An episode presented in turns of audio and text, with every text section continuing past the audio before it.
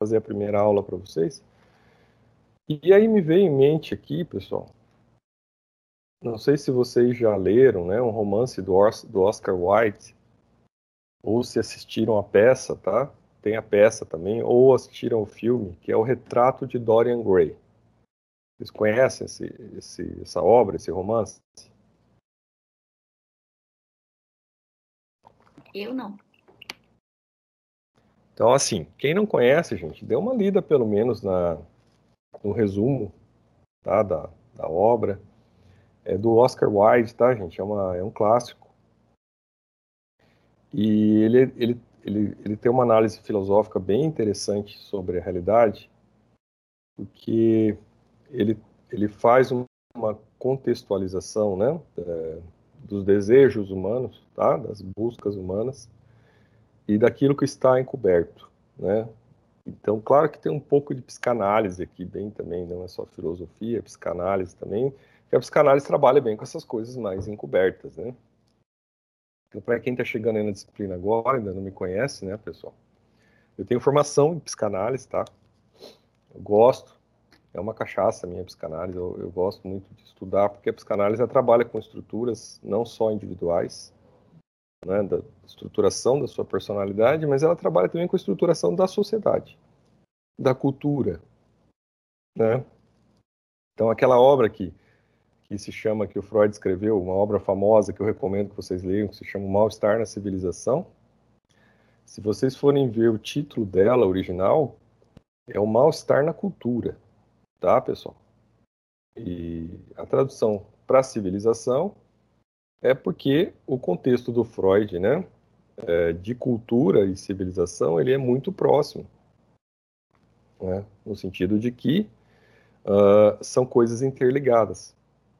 Tá? Toda civilização tem uma cultura, toda cultura gera uma civilização. E o que, que isso tem a ver com esse assunto que eu quero fazer aqui, uma, uma preleção inicial para vocês? Quando a gente olha a obra do, do, do, Dorian Gray, retrato de Dorian Gray, né, a ideia, para quem não conhece, tá, gente, fazendo aqui já algum spoiler, talvez, é, mas é importante para a gente contextualizar, é que o Dorian Gray ele faz um pacto né, com o, o demônio, vamos dizer assim, de que ele vai poder se manter eternamente jovem, né? E viver uma vida libertina e com todos os prazeres hedonistas possíveis. E que tudo que ele viver, as coisas ruins sobre o que ele viver, não vão atingi-lo, né? Porque essas coisas todas vão estar é, presas num quadro, num retrato dele. Por isso que é o retrato de Dorian Gray. Essas coisas todas não vão ficar nele e vão ficar no retrato.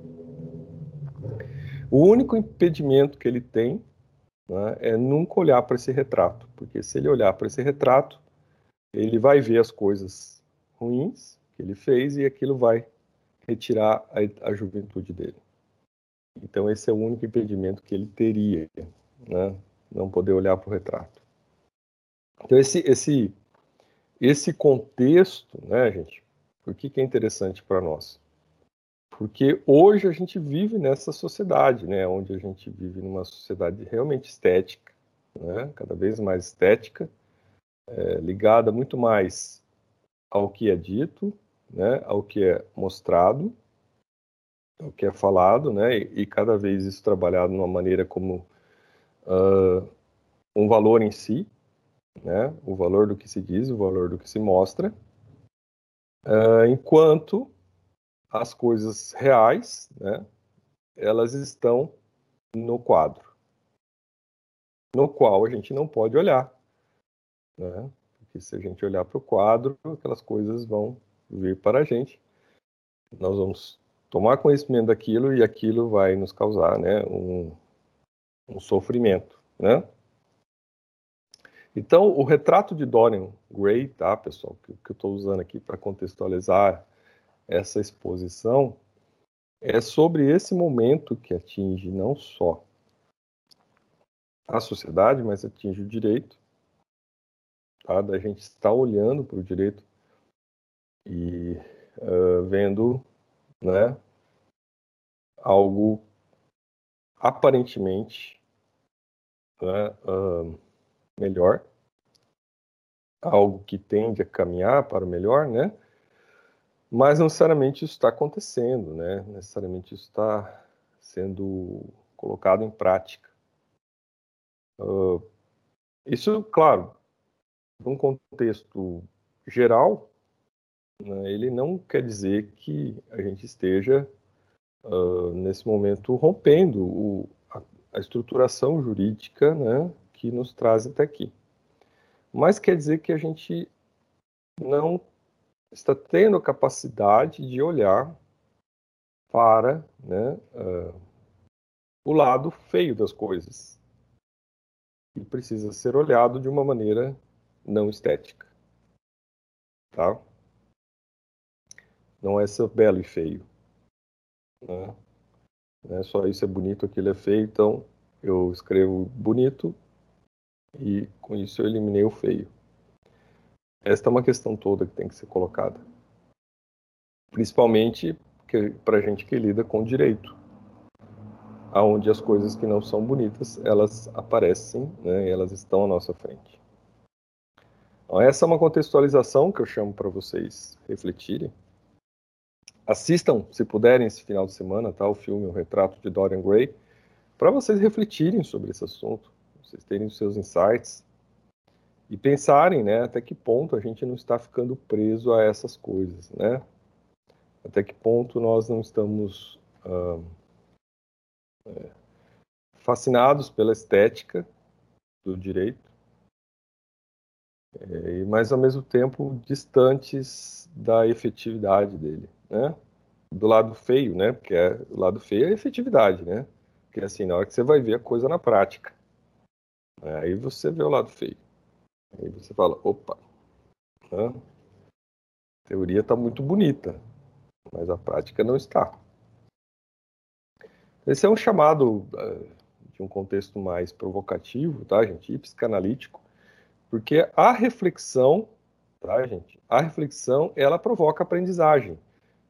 Né? A partir do momento que você reflete, aquele conteúdo, ele passa a fazer parte de você de uma maneira mais profunda, né? quando você faz uma reflexão sobre aquilo que você está estudando, né? sobre aquilo que você está uh, observando no direito. Né? Então você está na reflexão, olhando a informação que está tra sendo trazida para você e ao mesmo tempo está contextualizando né, não só a beleza da informação, mas o lado do quadro lá, né?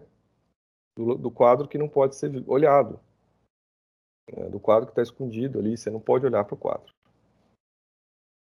Esse, então, é, essa obra do Oscar Wilde, eu acho que ela traz é, essa necessidade da gente repensar nosso olhar, né, para que nós possamos interagir no direito de uma maneira mais, é, né, mais profunda e não sermos só conduzidos por aquilo que vem mas muito mais, né, receber as informações que o direito traz para gente, ou que a realidade do país traz, traz para gente, e a gente tem um olhar crítico, né, um olhar cético.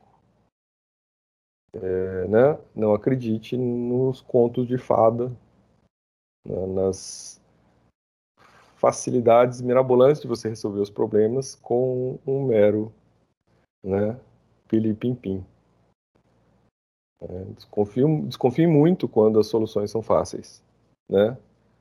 Soluções geralmente não são fáceis. Soluções elas trazem e aí talvez uma leitura do, do professor Canotilho para entender que toda vez, né, numa sociedade de risco, numa sociedade complexa, toda solução proposta, ela além de ter o risco de não dar certo, ela tem o risco de provocar males maiores do que os benefícios que ela propõe. E essa é a sociedade de risco. Né? Uma sociedade de, de risco que hoje, se vocês forem procurar Yuri Beck, que é o autor dessa obra que se chama Sociedade de Risco, ele demonstra para vocês como tudo, né, toda opção, toda escolha, ela tem que ser muito bem sopesada né? Por quê? Porque você tem é, uma sociedade complexa, um sistema de realidade muito complexo para que soluções fáceis resolvam problemas complexos. Tá? Ou a gente fica no retrato de Dorian Gray, né? A gente fica vivendo essa estética de algo que aparentemente é, é né, bom e deixa lá no quadro as coisas ruins da realidade. Esse é um chamado filosófico a vocês, tá?